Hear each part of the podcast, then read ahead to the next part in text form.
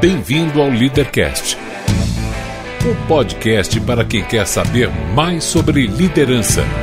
Apresentação: Luciano Pires. Mais uma edição do nosso Leadercast eu tô me divertindo de montão fazendo o programa, porque eu tô recebendo cada figura aqui. E o legal é que alguns são amigos meus, alguns eu não conhecia, outros se transformarão em amigos e assim vai. O sujeito que está aqui hoje comigo é muito especial. Eu conheci nessas nossas andanças de palestrante, dividindo palco com ele. Uh, cansei de ouvir uh, as apresentações dele e, e, de ver como era legal, que conteúdo interessante, que conversa legal. Daí a gente foi para uma amizade que está se solidificando, né? E quando eu pensei no Leadercast, na mesma hora veio na cabeça, eu tenho que chamar o Edu para ele vir aqui falar com a gente. Então hoje eu vou apresentar para vocês essa figura, meu amigo, né? Sim. Eduardo Carmelo com a primeira pergunta que é muito profunda e exige um grande grau de inteligência para responder. Estou aqui. Quem é você? O que é que você faz? Quantos anos você tem? E por que é que você veio para cá? Vamos lá. Bom, é, eu sou Eduardo Carmelo, sou diretor da Entusiasmos é, Consultoria em Talentos Humanos. Eu tenho 46 anos e a Entusiasmos, agora em janeiro de 2015, fez 21 anos. Bom. Bastante, né? É, eu trabalhei no Banco do Brasil durante sete anos, conheci todo o sistema e percebi que eu tinha que ir embora daquela história, montar, uhum. com 25 anos, montar uma empresa. 25 anos foi a, é, eu fui a virada empreendedor aos 25 anos. É assim, com 24 é, montei a história, mas ela nasceu no dia 16 de janeiro né, uhum. né, de 94. E a empresa hoje, na verdade, é uma empresa que trabalha com gestão estratégica. A gente uhum. faz esse projeto de mudança uhum. e para fazer esse trabalho de mudança você tem o planejamento estratégico e a gente cascateia, né, o nome técnico, desdobra a estratégia. Sim então a gente tem que cuidar da estratégia, cuidar da cultura e cuidar da liderança, que é ela que Legal. vai, junto com a equipe, operacionalizar essa transformação. Legal. E, e, aí também, paralelamente, então eu divido uma carreira de consultoria e uma carreira de coach e uma carreira de palestrante, né? Onde a gente se conheceu. Né? Palestrante, né? que legal. É, essa, essa é a escolha de todos os empregados, né?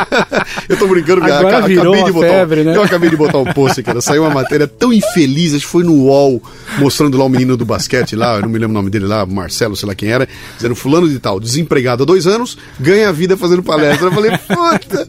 É, é agora aí, queimou né? um filme, né? Quantos, quantos, no Face não tá escrito lá o nome do cara e palestrante, né? Assim, palestrante terrível. virou o sobrenome da, da história. Mas que legal, você então vira a chave aos 25 anos de idade. Pô, cara, isso é, é novo, é, é um garotão. É, eu, na verdade foi impensável, impensado, assim, sabe? Você uhum. fala, ah, fiz uma estratégia, desenhei a história. Eu sabia que a minha área era educação, eu trabalhei no banco em várias áreas e trabalhei na, no RH também. E a ideia de mexer com treinamento na época, era uhum. treinamento mesmo, era, era uma coisa incrível para mim. Eu fui, saí do banco, pedi demissão, aí fui aprofundar, eu conheci Paulo Freire na área da educação, fiz um, todo um trabalho na área da educação. Uhum. E, e aí entrei nessa, na, na educação corporativa corporativa. A, a questão bacana é que eu tinha desenvolvido um projeto no banco e foi um maior sucesso, ia para Brasília, e aí o meu gestor não deixou viajar. Eu pedi demissão. Uhum. E três anos depois, dois anos depois, o banco me chama para implantar esse projeto, esse projeto como lá. consultor. Foi assim que nasceu que a Entusiasmo, nasceu a consultoria. Legal. Mas então me, me fala uma coisa que eu, que, que, eu acho muito interessante isso. Outro, outro dia eu chamei a Daniela do Lago, ela esteve aqui batendo sim, papo com a gente. E, e, a Daniela chutou o pau da barraca aos 23 anos de idade. Uhum. Né? Dizer, é muito nova, cara. Você com 25 é muito novo. Outra coisa, 25 anos de idade. Trabalhando onde? Num banco. Trabalhei no Banco do Brasil. Cara, no Banco do Brasil, cara. Que, quer dizer, pô, é uma baita de uma solidez, um Nossa. puta emprego. É, tá, tua vida estava resolvida se resolvesse ficar lá por resto da vida, né? Nossa, você sabe que meu, eu vim de uma família simples, então quando eu entrei no Banco do Brasil foi aquela alegria, né? Porque claro. ainda naquela época já tinha. E eu literalmente chorei três dias para pedir essa demissão, porque era um PDV. Eu, é, o banco fez o primeiro PDV sim, em 91. Sim, o processo de demissão E eu lembro de eu chorando, chorando. Aí liguei para minha mãe, minha mãe falou.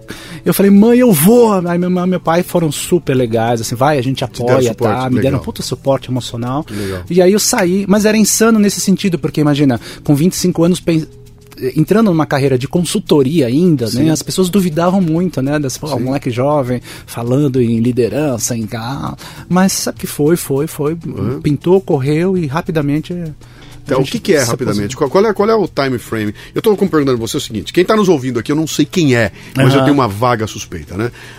Está uh, nos ouvindo gente que está empregada e está bem no emprego, tem gente que está descontente, quer sair do emprego, tem gente que quer empreender, tem gente que quer tomar decisões na vida. E eu acho que muita gente que nos ouve aqui está querendo dar um passo diferente. Perfeito. E está com medo disso. E é, é natural, é sabe? Natural, uma mudança dessa aí é natural. É, é natural. E eu gosto de explorar essa questão de você, de, evidentemente, esse medo surgiu e você olhou e falou, cara, e agora, cara? Chuta uhum. o pau da barraca ou não, né? Uhum. Quais foram os elementos que, que, te, que te ajudaram a fazer? Eu acho que tem uma coisa muito importante que você falou, é o seguinte, eu tive o suporte da minha família. Puta, isso, é, isso, é, fantástico, fantástico. Mas independente disso, tinha alguma coisa te empurrando, dizendo assim, vá, vá. O que, que era isso, é. cara? O que, que era? É, bom, eu acho que para mim foi sempre essa questão de, de saber que eu podia ajudar as pessoas dentro da organização. Eu, eu tinha essa facilidade de. Eu sou um educador, né? Uhum. Eu, só, eu, fui sacar isso quando eu conheci o Paulo Freire mesmo. Mas assim, no banco eu, eu era que ensinava os processos, eu era que fazia as histórias tal, assim. E eu entendia que eu facilitava essa jornada, essa curva de aprendizagem de todo mundo. Sim. Mas tá com algum problema, chama o Edu. Edu ajuda a ensinar a resolver essa história. Uhum. E, em numa, determinada, numa determinada área do banco, que era a plataforma e tem a retaguarda, né? Que a gente uhum. trabalhava com os caixas, era alta performance, assim, a coisa tinha que sair às quatro horas tal. Então eu sempre tinha essa habilidade de, resolu, resolu, de resolver os problemas, né? Sim quando eu saí e fui prestar esse trabalho de consultoria, eu, isso ficou muito fácil. Então, cada cliente que eu ia trazendo, uhum. eu tinha como marca essa questão do chama o Edu que o Edu resolve, o Edu Legal. ensina direito, o Edu aprende. Então, eu tinha essa ideia de poder fazer as pessoas uhum. alcançar os seus resultados. Era isso que eu, que eu Quer dizer, você, você já tinha uma visão clara eu você tinha... já sabia que tinha habilidade para isso que você queria fazer. Dizer, não foi necessariamente um salto no escuro, né?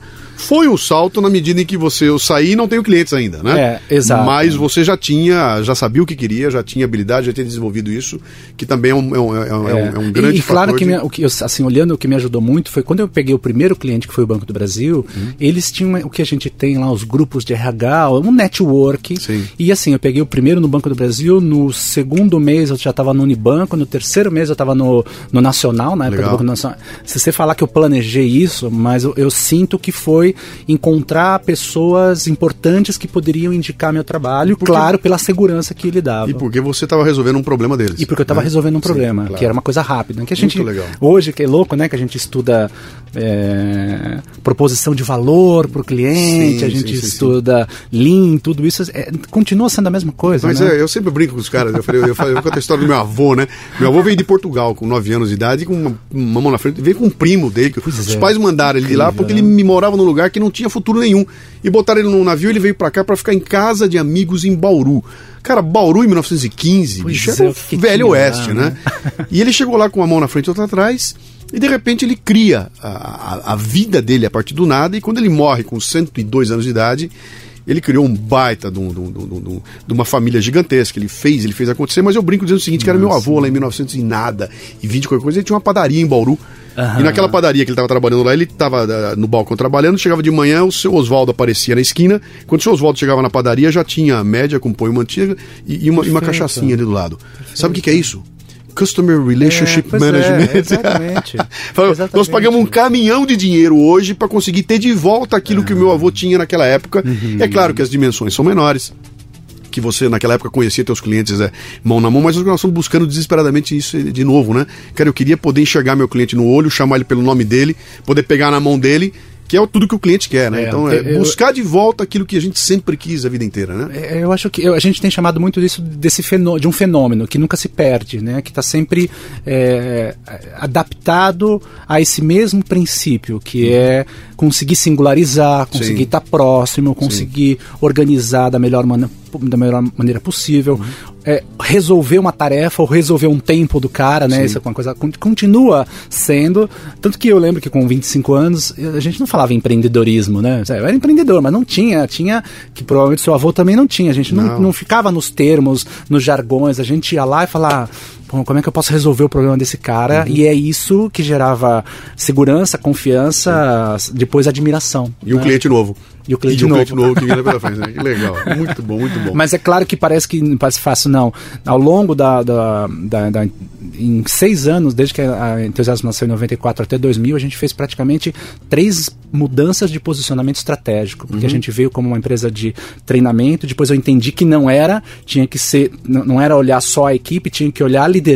Sim. Então a gente se reposicionou para a liderança. Depois eu entendi que era estratégia e a gente se reposicionou para a estratégia. eu acho que isso que é uma coisa difícil, porque foram três mudanças meio que drásticas e que eu vejo que não é todo mundo que aposta nisso, porque, Uhum. Não, não, porque- sofre, e- não, é e- difícil e, é arriscado. E é difícil de vender, cara. Não- O cliente não paga estratégia, ele paga Exatamente. a tática, ele paga. Ele, ele consegue enxergar um livro e pagar pelo livro, ele enxerga um treinamento e paga pelo treinamento. Quando você chega e fala, eu quero discutir com você estratégia, ele não Concordo. consegue botar preço nisso. Né? E aí que tá o grande valor. Quer dizer, o valor em si é vamos definir para onde nós vamos. Depois a gente constrói o navio e faz acontecer. Mas Aham. essa decisão é que devia ser a coisa mais valiosa. É. Né? Bom, você sabe que o nosso programa aqui, a, a base dele é discutir liderança.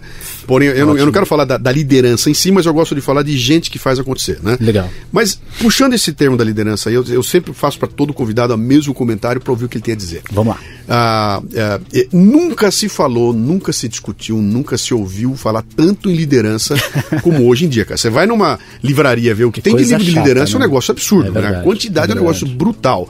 Você liga a televisão, é liderança. Vai nas empresas, é curso. do- Nunca se falou tanto no assunto. Por outro lado, quando você vai nas empresas mexer, você descobre que tem uma falta de liderança brutal. Sai da empresa, vem para o Brasil olhar a política, é um problema seríssimo de liderança. Onde a gente vai, o problema é liderança.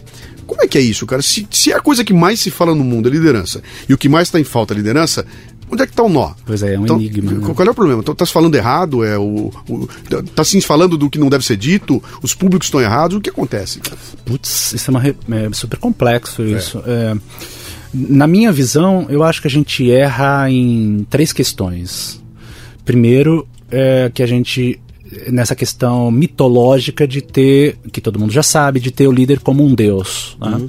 É, segundo, que a gente erra em complexidade, ou seja, é, a gente acredita mesmo que é o líder que faz tudo. né? Se você pegar todas as, as capas de revistas que trabalham com liderança, quase nunca sai uma, uma, uma capa mostrando o líder e a sua equipe. É sempre o, o único O cara, cara. né?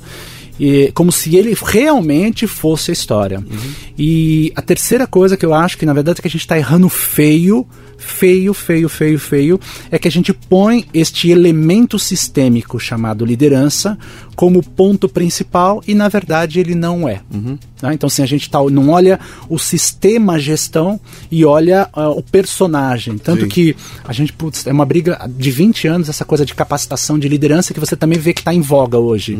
Os maiores dossiês falam, falam sobre formação de liderança. Sim. E o, o que, que eu, onde a gente vê o erro? Quando você idolatra a liderança, põe ele num altar que ele não é, que ele não consegue, é, a mídia gosta muito de falar sobre as características e o perfil de liderança como se fosse a coisa fantástica. É como se houvesse uma receita, né? Como se houvesse uma receita que. E aí, obviamente, o marketing adora isso, porque se tem gente que adora essa receita, então vamos vender essa Opa. história e pronto. Mas então ele fica preso na personalidade do cara e quase nunca vai pra. é, o cara que faz acontecer e os seus papéis verdadeiros. A gente tem uma briga nisso, porque tem gente que adora faz assessment, faz aqueles perfis de personalidade com todo respeito, que a gente considera interessante, mas o que a gente precisa ver não é a liderança como destaque, é ela inserida Num num contexto, contexto sem de, de complexidade da gestão que é o que falha. Porque você põe lá, é o líder, é o cara. Aí você treina o líder, aí você vai para complexidade, o cara apanha naquilo, Sim. porque tem outros elementos envolvidos nessa questão. Por isso que a gente fala muito de não olha só para a liderança, olha para o sistema que está desenhado, olha para a estrutura, olha para a cultura. E o, esse simples elemento que é legal, mas não é, tá de longe de ser a questão mais importante, que é a liderança. né? Então, enquanto você parar de olhar esse personagem mitológico e botá-lo no devido papel dele, que ele é um catalisador, mas é um catalisador que inspira, que trabalha, mas que não, que não faz só isso. E que ele tá, é um elemento maior de um sistema, de uma estrutura.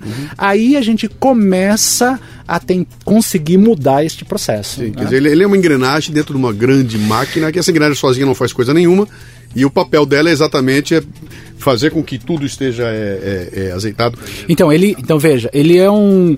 Quer dizer, a gente está tá num mercado que é um polvo e a gente elege o líder que tem a manha de pegar um tentáculo do polvo enquanto tem outros oito abraçando ele. Não vai dar nunca certo isso, enquanto a gente não entender que não é ele o herói, que tem que ter toda uma estrutura de gestão para dar conta desse O polvo. papel dele é um facilitador, na verdade. Ele é um Esse facilitador, ele é um mediador, ele é um cara que está integrando integrando, né? O Rancharan hoje fala de líder integral, né? A palavra nova, mas ele é o cara que está realmente fazendo essa catalisação. Ele é um neurotransmissor Sim. que está ajudando a conectar tudo a tudo.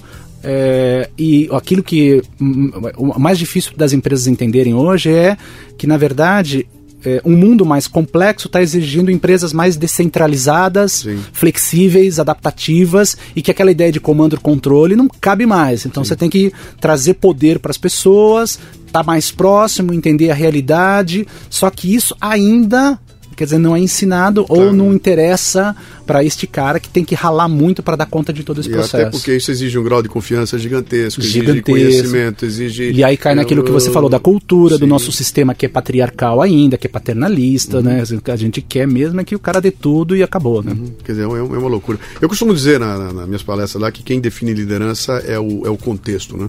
E aí, eu- aí eu uso, aí eu uso um exemplo. Eu coisa. pego um exemplo que eu digo o seguinte aqui. Imagina que você, você tem uma ideia genial, né? E essa tua ideia genial é uma produção de alguma coisa que tem a ver com internet e tudo mais. Aí você pega e vai para os Estados Unidos para mostrar essa ideia pro, pro Bill Gates Bill Gates. e quer que o Bill Gates compre aquela ideia que o Bill, quer dizer, o Bill Gates é o cara que seria o melhor sujeito para liderar esse teu projeto, que é um projeto de internet fantástico. Então, nesse momento o Bill Gates é o teu líder. Aí o Bill Gates gosta e vem com você pro Brasil para discutir o assunto aqui. Vocês vêm no avião, dentro do avião está lá o cacique Raoni, sentadinho no avião. E vocês estão vindo para cá, o avião tem uma pane e cai na selva amazônica. E sobram três pessoas no avião, vivas. Você, Bill Gates e o Raoni, Raoni. no meio da selva amazônica. Quem é que você quer que seja o líder? Raoni, claro. virou Raoni. Porque o contexto mudou completamente. Qual é o lance do, do, do, do- líder verdadeiro? Ele tem que sacar isso e falar, nesta hora aqui, cara, o cara que tem que conduzir é o Raoni. Então, e isso- eu vou usá-lo porque ele tem todos os predicados que eu não tenho aqui. Isso né? é incrível, é o que você vê muitas startups fazendo. Quer dizer, é, é, em singularidade a gente fala isso, né? Cara, não tem as 10 práticas de liderança, né? Não tem o líder o que ele deve ser. Tem um contexto definido, Sim. com precisas, com projetos claros, com desenvolvimento para aquele processo, e esse é o líder que tem que estar lá. O cara que tem mais proximidade e é mais apto para fazer isso, ele domina, né? A gente, há há tempo atrás a gente falava de autogestão, hoje em dia voltou essa ideia de autogestão, né? Tem um cara chamado Doug pa é, Kirkpatrick que fala assim, meu, vamos acabar com a liderança. Acabou, né? Uma ideia do do Gary Hamel também, que ele dizia: primeiro vamos demitir todos os líderes, porque ter muito líder custa caro, ter muita, muito líder gera burocratização, ter muita camada gera não dá celeridade para o trabalho. Aí você fala, genial, fantástico, né? Vamos trabalhar com quem é habilidoso nesse processo. Mas pra gente, a gente ainda tá séculos e séculos atrasados Claro. pensando nessa ideia de que, de que é, quem conhece melhor Sim. pode orientar. E, e- e mais que isso, né, Edu? Quer dizer, houve um momento em que chegou numa situação de conflito. Alguém tem que tomar uma decisão na hora Claro, do conflito. claro. E não vai ser o grupo, os 20 pessoas, que vai conseguir tomar em consenso aquilo. Vai ter que, alguém vai ter que falar, cara, espera um pouquinho, agora eu assumo a responsabilidade, vamos adiante, entendeu? Aham. Nesse momento tem que ter alguém para tomar decisão. Aham. E, e- e isso é que eu não consigo enxergar. Por mais que você fale, ah, o grupo toma a decisão, não, o grupo não vai conseguir. Sim. Porque o grupo sempre vai pelo mínimo divisor comum. Exato. Vamos fazer um consenso? Vamos. Qual é aquela coisa que menos prejudica todo mundo? Talvez não seja a melhor coisa. Aham. Talvez seja aquela que o consenso levou, mas o consenso, cara, não é o caminho, né? Exato. Precisava ter alguém falar, desculpa, eu vou assumir a, a peteca, a responsabilidade é minha, é nesse caminho que a gente vai, né? Aham. E nesse momento é que surge essa figura do líder pro bem e pro mal. Que ele pode escolher do lado errado e arrebentar tudo do lado certo, mas pelo menos você não ficou parado É. na, na discussão ali. É, né? eu, eu vejo que a dificuldade hoje é o que se fala pouco também na liderança, nesse sentido do cara que assume o risco, do Sim. cara que peita, do, do cara que tem. Eu estou usando termos jargões, mas. Culhões. O cara que tem culhão, o cara que tem accountability hoje, né? Sim. Assim, tem, ah, o cara que pega responsabilidade. E é o que você vê que pouco falta nas organizações, Sim. independente da complexidade, porque eu sou um líder bacana na minha, no meu pipeline. Subiu, aí você vê, você conhece, você vem, você vê esses líderes fazendo essas besteiras homéricas, né? E aí você vê o cara que não tem, não arrisca, o cara que não pega pra si, o cara que não assume esse próximo. E aí, qualquer besteira que ele faz, aí ele delega pro, pra equipe e a E equipe. tudo bem, E aí nunca tem engajamento na empresa, que é outra história também, né? né? Fala-se tanto em engajamento e tal, nunca tem essa história. Né? Assim, tem, tem, você fala muito disso, eu acho, adoro. Assim, a produtividade é pífia, que, Sim. que medo essa coisa da produtividade baixa que a gente tem, Sim. a liderança deixando a desejar, uma galera reclamando que nem, que nem o quê, mas também não conseguindo fazer nada a respeito. Né? A gente fica nesse meio que cheque Sim. de como fazer a empresa rodar. é, tentando articular todos esses processos para que a gente possa efetivamente fazer alguma diferença. né? Legal. Você fa fazer essa diferença, olha o grande gancho. Você lançou um livro há um tempo atrás chamado Gestão da, Gestão da singularidade. Singularidade. Vamos falar um pouquinho dessa questão de singularidade. O que, que é? Define isso pra gente. Defino. É, singularidade para a filosofia, por exemplo, é justamente a diferença que te define. Ou seja, eu sou singular quando eu sou diferente, eu tenho a minha causativa, eu expresso justamente a diferença que eu sou. Na física, singularidade significa um momento único. Os físicos usam para falar aquele exato momento antes do Big Bang, ou seja, é um momento único que a gente não sabe o que é, o que que vai acontecer.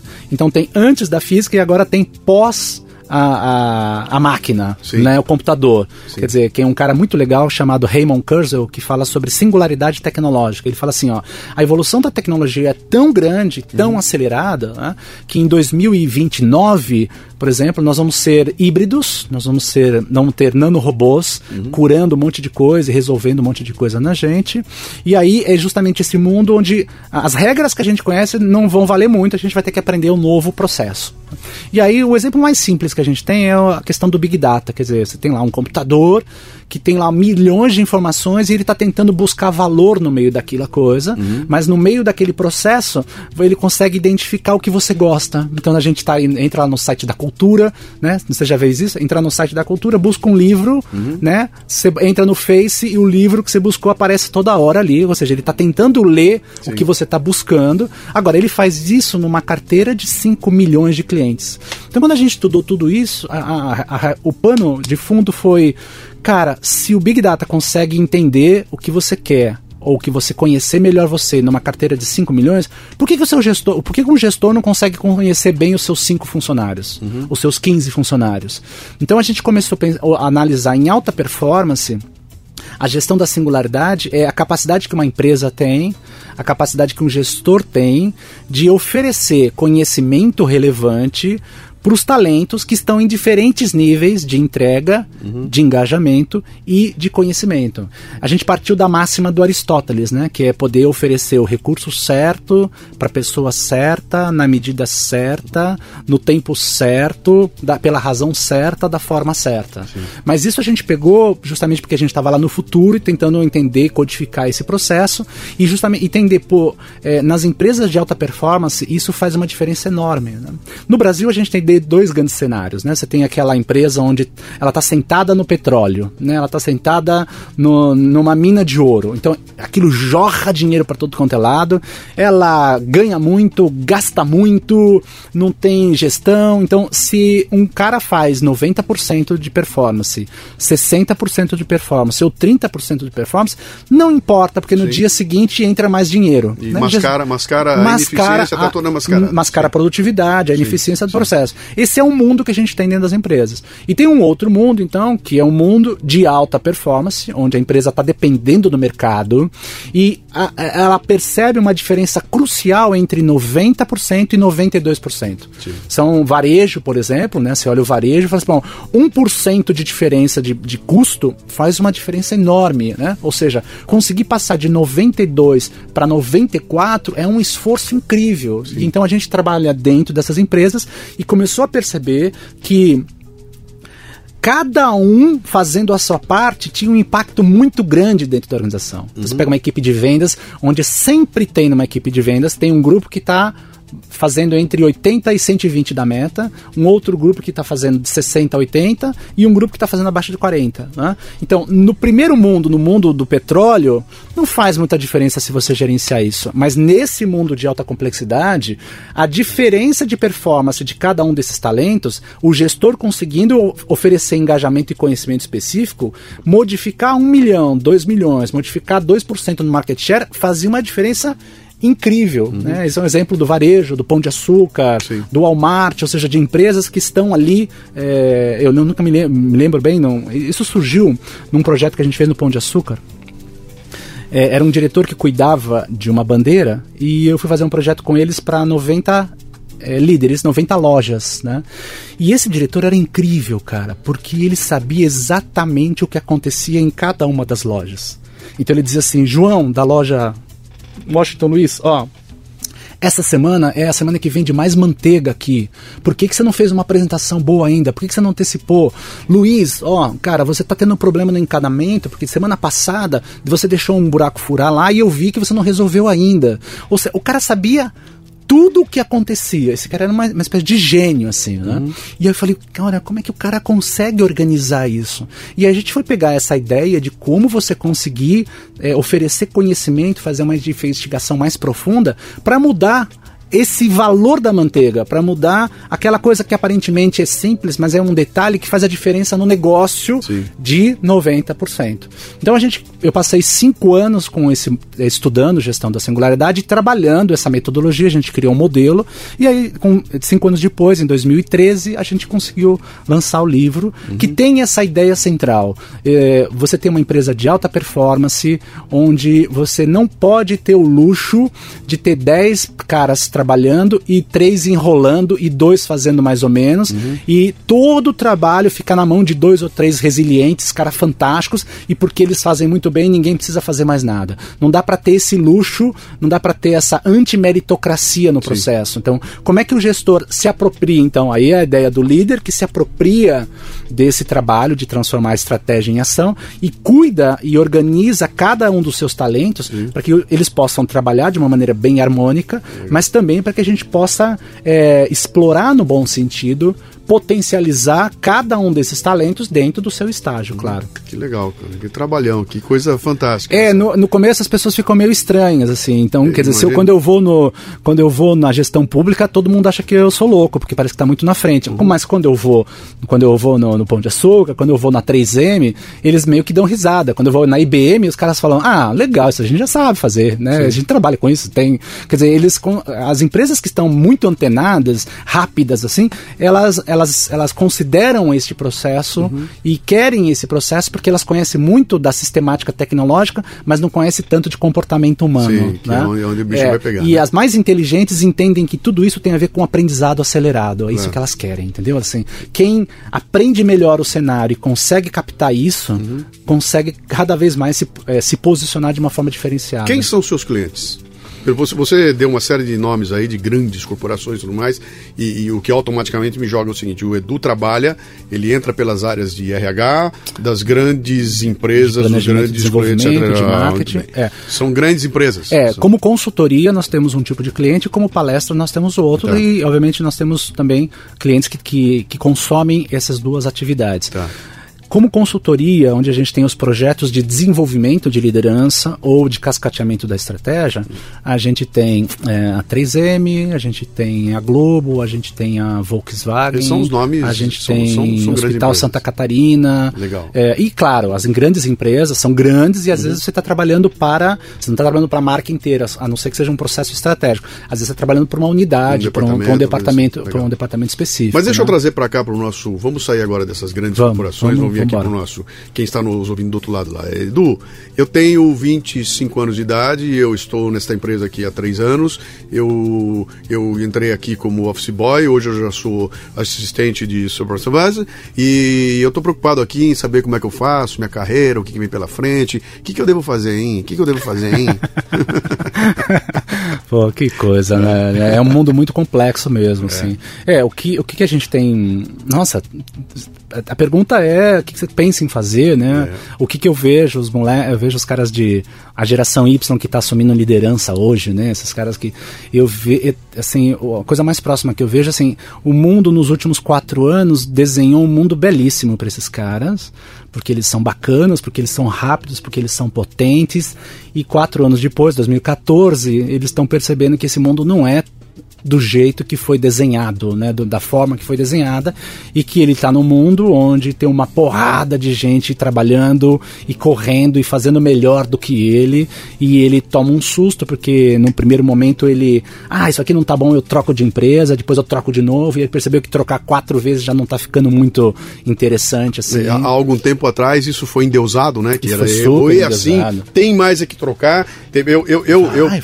eu pessoalmente não consigo entender, porque eu fiz uma carreira de 26 anos na mesma, Na mesma empresa, empresa. né? E o pessoal me fala, pô, você ficou parado. Eu falei, não, eu- a última coisa que eu fiz foi ficar parado, porque eu vivi processos de mudança lá dentro que eu posso dizer que eu fiquei cinco anos em cinco empresas diferentes, embora fosse na mesma razão social, né? Mas o que me manteve lá foi o fato de eu estar mudando e fazendo e pintando e bordando. Eu fiz loucura lá dentro, né? Mas quando eu olho o pessoal dizendo, cara, troque, troque, mude, troque, mude, eu falo, cara, pera um pouquinho. é, Eu não sei se isso é tão bom assim. A gente tem Sempre tive a pulga atrás da orelha, Ah, falando, pera um pouquinho. Não, eu não sei se isso é positivo. E foi vendido durante um bom tempo como alguma coisa positiva. E agora você levanta uma lebre interessante. Quer dizer, em 2014 surge uma realidade e o cara percebe que o mundo não é bem assim e não vai ser. É. Entendeu? O- é, há três anos ou quatro anos atrás, quando a gente endeusava esses jovens, a gente tinha essa pulga de- na- atrás da orelha, mas não tinha como comprovar isso. Somente o tempo 2014 que agora mostrou. Por quê? Porque você troca, troca, troca, troca. A gente não sabe exatamente por que você troca. Muitas vezes é por, por 200 reais, 300 reais. Muitas vezes é porque você também não dá conta da pressão que acontece e é mais fácil trocar. Mas o que acontece é que você, ao trocar, trocar, trocar, você não ganha profundidade de conhecimento nem posicionamento no seu lugar. Que Você não consegue subir, porque quando você troca, você troca praticamente pelo mesmo nível que você tá. E, e- e isso não garantiu para a maioria das pessoas, não garantiu um conhecimento técnico ou metodológico que faria esse cara então subir ou se despontar. É claro que tem uma, os resilientes lá, os 15% de nego que fareja o mercado, entende o mercado e aí começa a trazer soluções para esse processo. Mas a maioria né, caiu um pouco nessa cilada de ah, você era o legal e agora você está percebendo que você não é legal, tem um monte de gente fazendo a mesma coisa. Tava na hora de você assumir um cargo de liderança e você está com 29 anos ainda Não assumiu não e- conseguiu. e descobriu que o mundo não é tão justo quanto você pensava que seria. É. Né? E aí, aí, meu caro, a questão é cola no Luciano Leite, cola em, em caras bons que estão trazendo a realidade, cola em gente, vai estudar, vai ler, vai ouvir tudo que você pode ouvir dentro de uma área para você. é, são duas coisas que é difícil, né? Porque ao mesmo tempo você tem que tentar entender o sistema da organização e ao mesmo tempo você tem que se diferenciar com alguma especialidade, com alguma tarefa que, porra, ninguém sabe fazer, que você Sim. é, você tem que ser é, desejado, né? Essa é a, é a pergunta que a gente Legal. sempre faz lá, assim, eu vou lá na FGV, o povo fica doido, né? Porque eu vou dar aula lá e o cara fala assim, tá, é, alguém te procurou nos últimos três meses para um projeto diferente? Uhum. Aí fica aquele silêncio, assim, pô, ninguém te procurou, então você não está sendo desejado. Então se Uhum. você não está sendo desejado, o que é que você está fazendo, o que você está deixando de fazer? Uhum. Na nossa área, na área de RH se fala muito do RH estratégico, tá? Que nada, ninguém faz RH estratégico, porque ninguém sabe o que tem que, o que, que o homem de negócio está precisando. Então a, a, a gente sempre fala nisso. Tá nessa situação, procura colar no homem de negócio, no cara que te dá a realidade, para que você tentar, no mais rápido po- tempo possível, aprender alguma coisa de valor sobre a empresa e a partir daí querer se perceber desejado. Né? Eu conversei aqui com o Ricardo Jordão, Ah, do Biz Revolution. grande né? figura. E o Ricardo falou um negócio interessante. Ele falou o seguinte: qual é o problema que você está resolvendo? Exato. Para pra pensar assim, que, qual é o problema que eu resolvo? Ah, eu gente conseguindo lá no- resolver. Eu tô conseguindo resolver o problema do meu chefe, né? Ou do chefe do meu chefe, ou do chefe. Se eu descobrir que eu não tô resolvendo problema nenhum, eu, tô- eu, eu, eu tenho um problema. Aham. Porque eu sou igual a essa, esse monte de gente que tá aqui. Por outro lado, e se além disso eu trouxer problema? Exato. Quer dizer, já perdi qualquer diferencial. Você sabe que a, a maior demanda que a gente tem, que eu tenho hoje, é, é o- a empresa que está dizendo assim, olha, a gente precisa ter a tal da accountability, se responsabilizar. Por quê?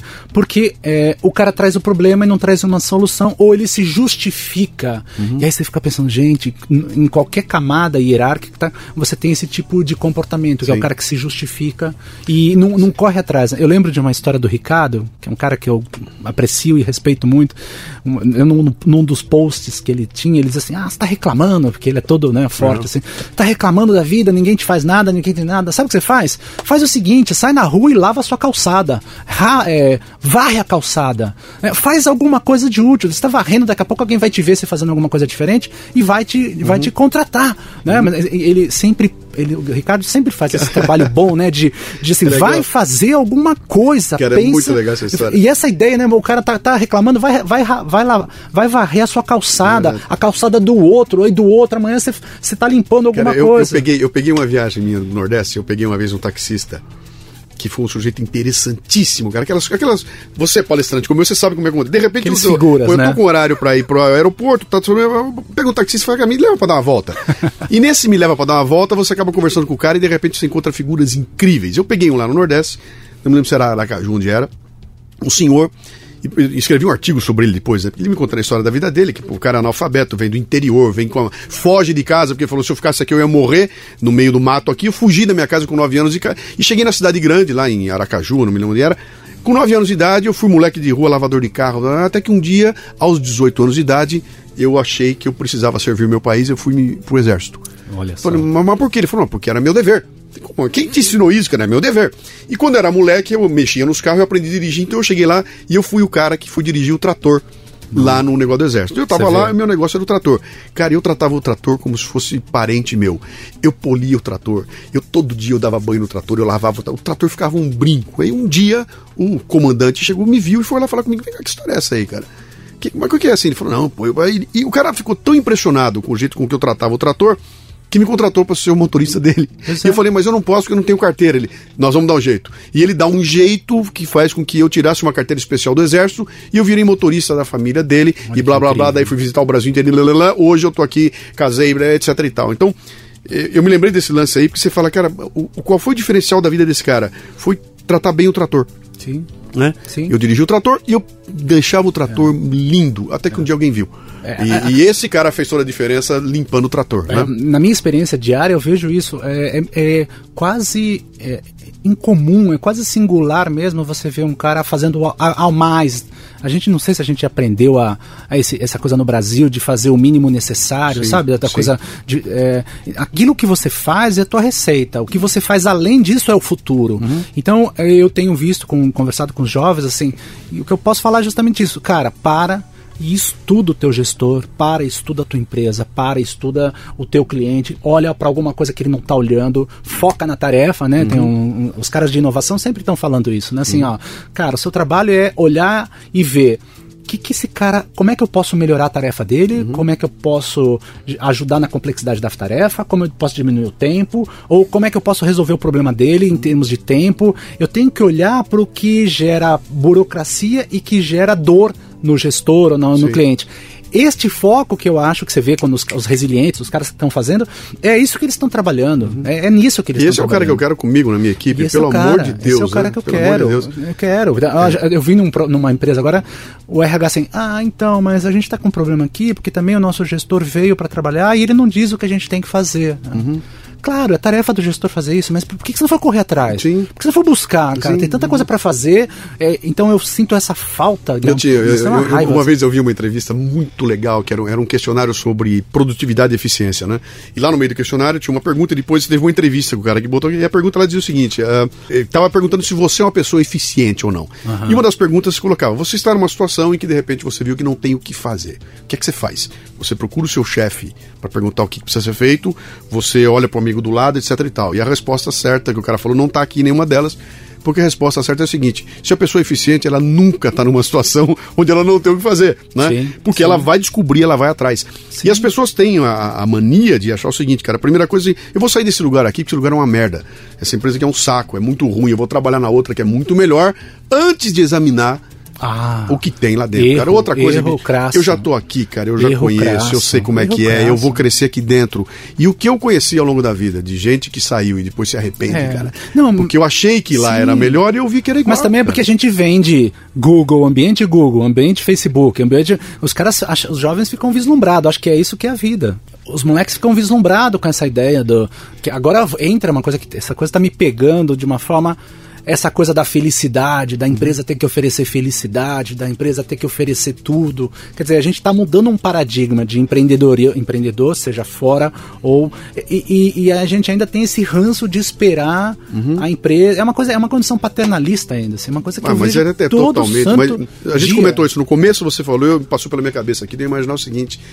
Isso tem muito a ver com a, com a cultura do brasileiro, né, cara? Porque aqui é o seguinte: se Deus quiser, São João não quis, é, vou rezar para Fulano, vou, é, o meu chefe vai dar, alguém vai resolver. Precisa ter um salvador da pátria, senão a coisa não acontece. O Brasil perdeu de 7 a 1 porque não tinha no time um cara que comandava Exato. e mandava fazer, etc e tal. Falei, cara, até quando, né? Nós vamos ter que esperar um é. salvador. De repente, o salvador é você.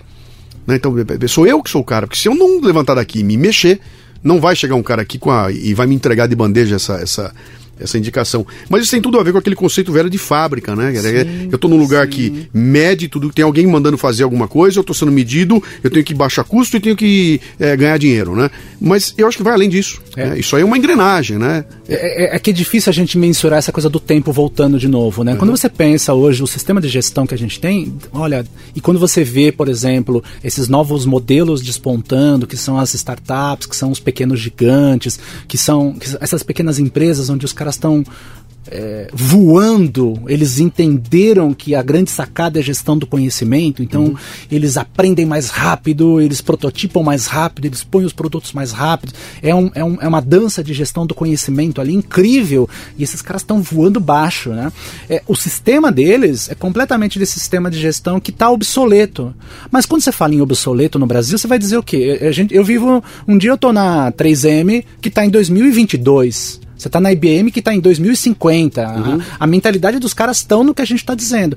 No outro dia você está numa gestão pública que está em 1970. Entendeu? Assim, a mentalidade é muito, é muito diferente desse uhum. processo. E, e, esse gestor público de 1970 é o cara que está pavimentando a rua do cara de 2020. Pois dizer, é. Ele está botando a regra, ele está fazendo a lei, ele está definindo as regras do jogo. E esse cara de 2020 chega com o carrão dele a 180 por hora e vai encontrar uma rodovia que só dá para andar a 22 por hora. Pronto, né? é isso. E, e, e a, e o, o, mais triste, que na verdade é uma angústia, acho que a gente está falando tanto angustiado uhum. aqui, porque esse sistema está obsoleto e a gente não consegue dizer para o cara que ele vai morrer daqui a cinco anos. Sim. Ou talvez ele até não vá no nosso país, uhum. porque uma grande parte do nosso país depende desses burocratas, dessa gente que faz mais ou menos uhum. pra, da, do, da ignorância do povo, depende disso para se manter. Uhum. Mas é uma angústia para agora para molecada, o, mole, o jovem às vezes se, se, caiu nesse sistema obsoleto e aí ele também não sabe o que fazer, Sim. porque uma parte dele gosta disso. Sim. Né? Assim, uma parte, a parte que diz assim, negão,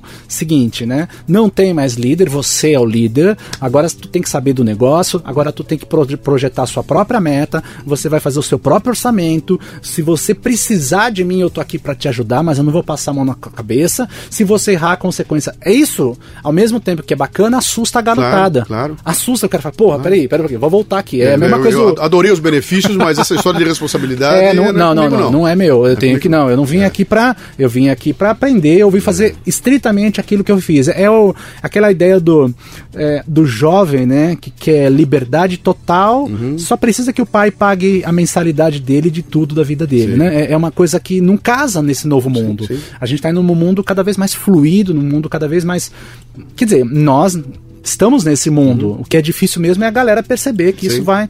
Eu sempre acho que eu, nesse meio termo, você fala, nossa, eu tô ficando obsoleto. Eu mesmo falo, pô, eu tô ficando Sim. obsoleto em algumas não, coisas. E, e, não dá para acompanhar, né? Não dá para acompanhar, acompanhar, claro, é, mas é assim, você fala, você fala, pô, já podia estar tá fazendo isso, já podia estar tá fazendo Sim. aquilo, já podia organizar, né? Tava, a gente tava falando do, de toda essa questão do podcast mesmo, uhum. né? Quer dizer, o primeiro o primeiro de liderança, uhum. né? Olha, a, olha a, a, questão incrível que a gente tem, a oportunidade de conhecimento que a gente tem no podcast. Sim. E tem gente que nunca ouviu falar em podcast. Nem, pode o quê? Tem gente que não sabe o que, é, não sabe como instalar, não sabe para que é, serve é, isso. Então, Pergunta se está no rádio, né? Sim, é isso aí. em que rádio que tá? Deixa eu falar um negócio legal aqui que você chamou minha atenção. Na hora de escolher as duas empresas que estão com a cabeça em 2020 e 2022, você falou IBM e falou 3M.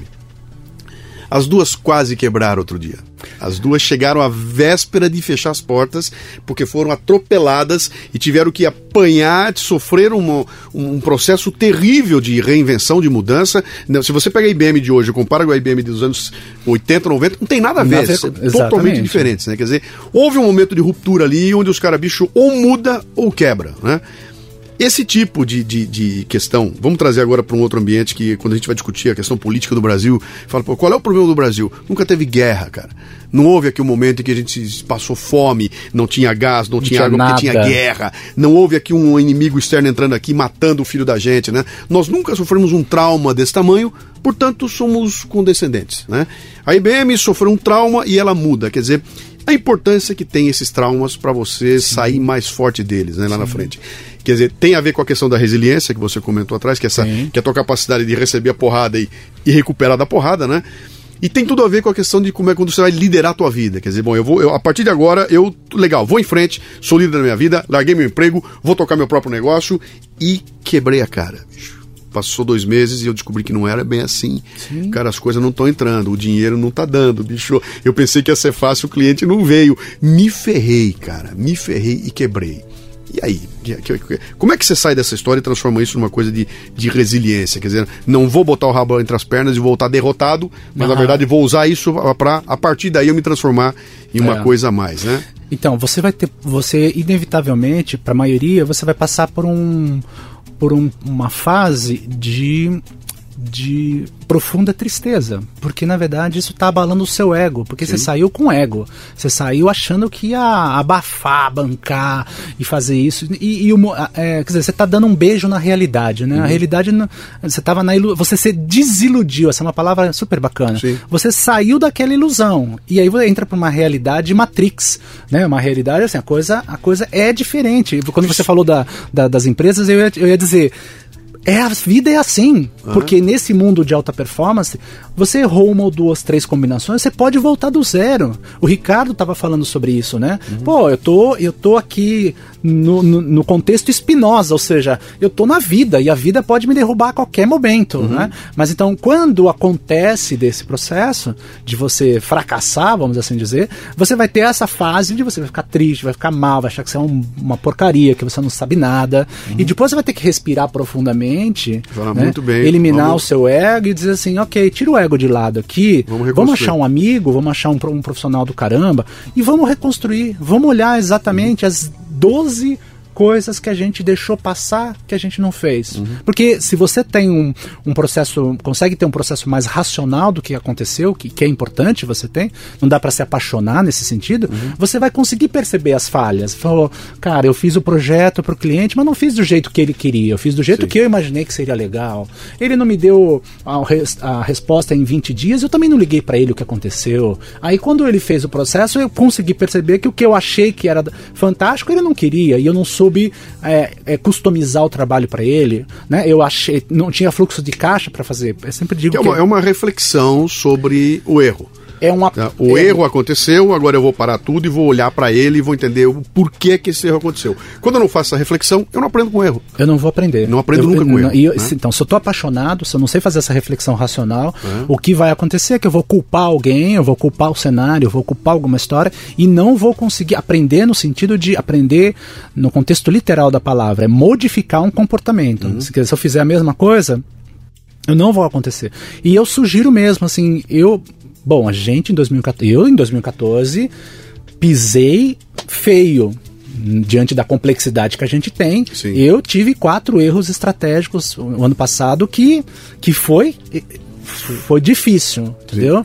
E não é, porque dizer, isso que a gente fala, e, a experiência, a idade. Isso quer dizer, você é um cara experiente, você já está há 21 anos tocando a tua empresa, conhece profundamente teus clientes e comete quatro erros estratégicos. Comete quatro erros estratégicos. E, e não é porque eu me desatenho, porque o cenário está mudando, essa é a dificuldade das pessoas também. O cenário está mudando, a gente está tentando outras coisas, você tá. Você, no fundo, também é uma, um elemento dentro desse sistema chamado Sim. Brasil, Sim. que faz um monte de história e sobra pra gente. Os clientes também, nesse momento de, de, de escassez, todo mundo. Sim recolhe, né? Não, não, gasta dinheiro com capacitação, né? Aquelas é, coisas que a gente é tem. Né? Mas então, a gente errou. Quer dizer, normalmente o, o, passo tradicional é dizer assim, não, tá tudo bem, tá tudo certo, a gente é fodão, tá tudo bem. Nada, a gente errou feio. Então, como é que a gente... É, respira fundo e rapidamente conserta uhum. essas escolhas para voltar rapidamente no posicionamento. Em uhum. resiliência a gente fala muito sobre isso, né?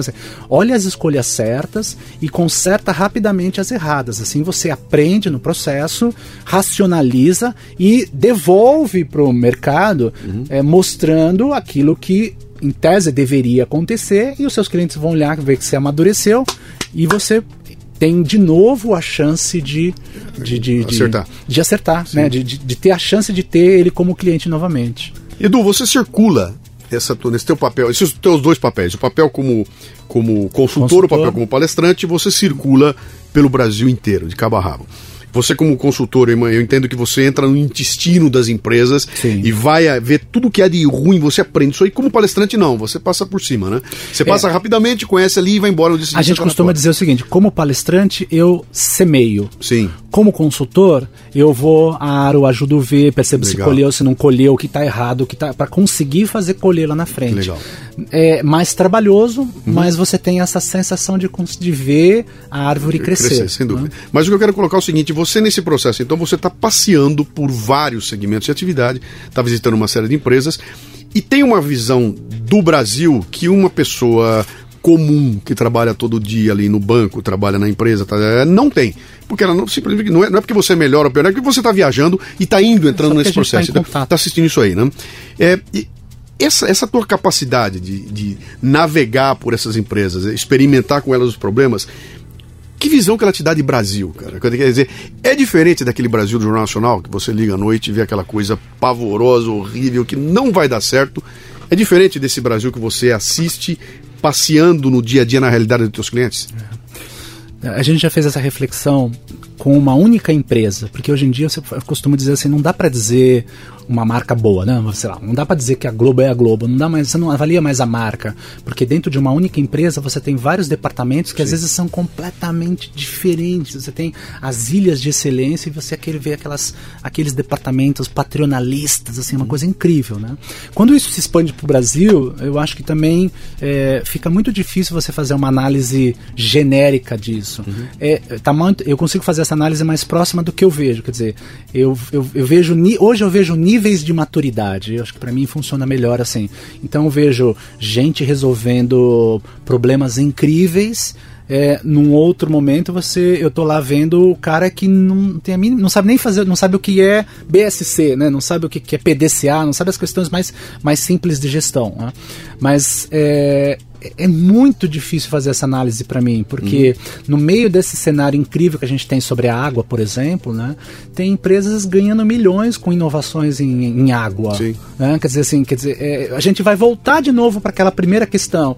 Quer dizer, você tem gente é, se perdendo porque não entendeu o cenário e você tem gente triunfando porque se antecipou, que é a ideia da resiliência, uhum. se antecipou aquele cenário, viu um problema de água e criou um projeto incrível que vai poder abastecer uhum. esse processo. Né? Deixa eu melhorar a minha pergunta, então vou deixar ela mais fácil para você responder, né? Ah, a, a, visão que você tem do Brasil nesse ano de 2015 que nós estamos aqui agora, que é um ano que começa Cara, eu nunca vi um janeiro tão intenso na minha vida, cara. Né? Era dia 20 de janeiro, eu falei, Isso. meu, parece que o ano já acabou, Exatamente. porque o que, o que aconteceu foi uma coisa louca. Uh, esse, você falou da água aí. A água não era parte do nosso dia a dia, não se discutia esse assunto, e de repente, em seis meses, é o nome do, do jogo e só se fala nessa questão, né?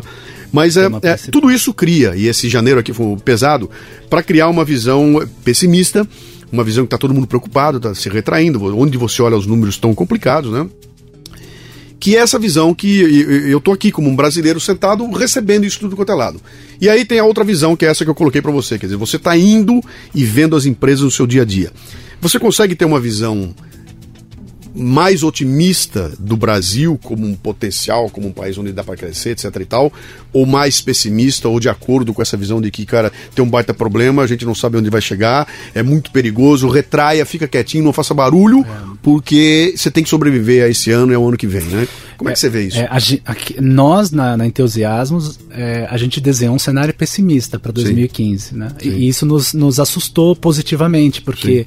nesse primeiro trimestre, janeiro, fevereiro e março, praticamente duplicou é, o, a demanda de trabalho da gente. A gente está tá feliz porque, nossa, a gente não esperava. Por outro lado, a gente está dizendo, a gente continua atento, uhum. todo dinheiro que entrou segura, sabe? segura para ver se até o final do ano vai ser assim. Sim. Eu tive recentemente com o Janete, Eduardo Janete, Sim. e com o Ricardo Amorim. E eles desenham uma coisa meio triste mesmo. Quer dizer, eles dizem que começa a melhorar em 2016. Uhum. Né? É, então tem esse contraste. Quer dizer, eu, eu ainda eu fico, eu tô bem atento, não tô esbanjando nada.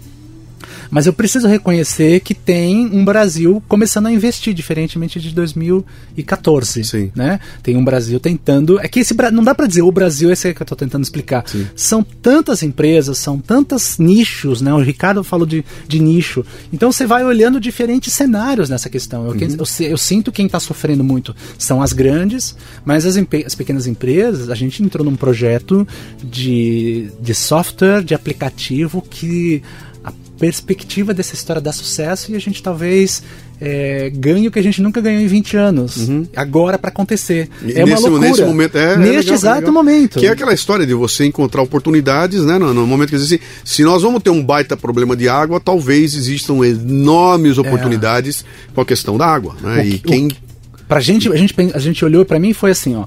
2015 é um ano, a gente tem um lema, é o ano da prontidão. Uhum. Assim, apareceu o projeto, a gente vai trabalhar, a gente vai. O ano passado, o que, que a gente fez em 2014? Enquanto não aparecia projeto, a gente semeava. Eu ia falar isso pra você a agora. A gente semeou, semeou. Eu ia falar exatamente semeou, você. Falou, que, você pergunta a mim o que, que você fez em 2014? Eu falei, cara, eu plantei, plantei, plantei, plantei, plantei, plantei. plantei muito. Plantei. E eu acho que talvez eu consiga começar a colher alguma coisa é. em 2015, né? E eu tenho essa sensação, eu não sei, a gente, você também é um pensador. Às vezes a gente está pensando, está trazendo coisas novas e parece que ninguém está ouvindo, assim. Uhum. Você fala assim, tô fora do tempo. Tô fora do tempo, ninguém tá ouvindo, tá todo mundo preocupado com, com, com questões menores. Sim. De repente aparece. Né, uns, aparece os clientes dizendo assim, sabe aquela coisa que você disse lá dois anos atrás? Então, agora chegou o momento da gente pensar Sim, em autogestão você pode fazer um projeto para. Uhum. Agora, nesse trimestre, por exemplo, apareceram quatro, cinco projetos neste sentido. Né?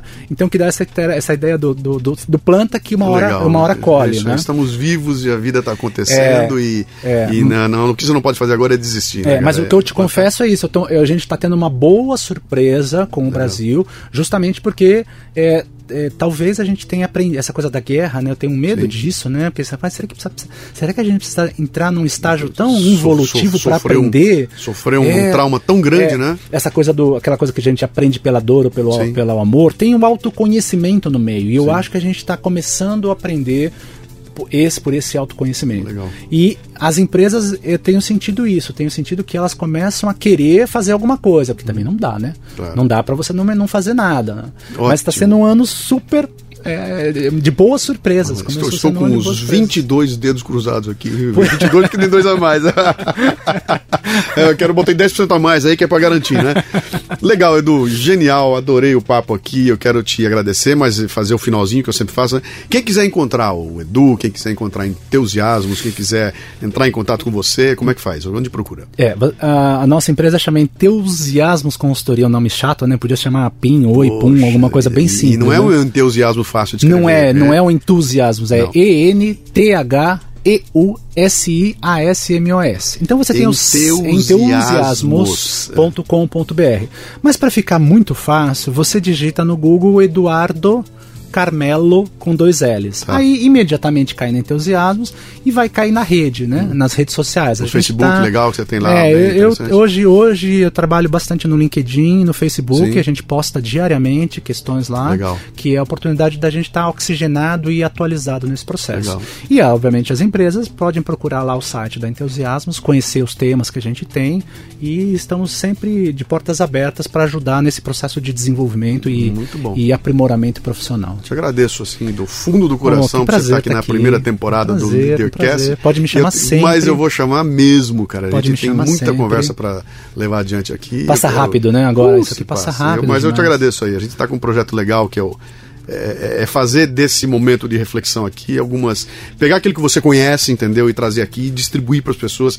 Que eu acho que é aí que mora o valor, né? O valor está uhum. naquelas coisas que você aprende ao longo da vida e que registra e deixa passar para frente para as pessoas. Essa é. é. a missão do Leadercast e te agradeço de montão. E também por, parabéns pelo conosco. seu trabalho. Acho que Obrigado.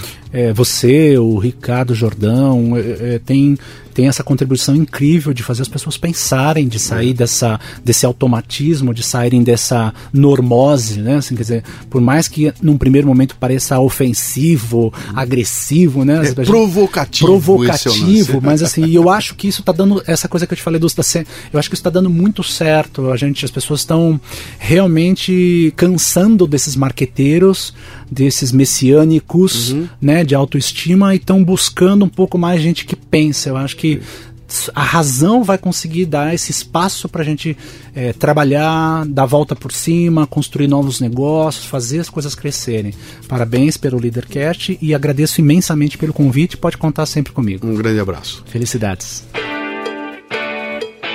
Você ouviu o Leadercast, mas ele continua no portal cafebrasil.com.br, onde você encontrará a transcrição desta entrevista com links e mais informações portalcafebrasil.com.br. Vá lá, ajude a enriquecer o programa com seus comentários, leia os comentários de outros ouvintes e mande sugestões de pessoas que você gostaria que fossem entrevistadas no programa. E se quiser nos contatar pelo WhatsApp é o 11 967 89 8114. Até o próximo Leadercast. Liderança e empreendedorismo na veia. Você ouviu o Leadercast com Luciano Pires. Mais uma isca intelectual do Café Brasil. Acompanhe os programas pelo portal cafebrasil.com.br.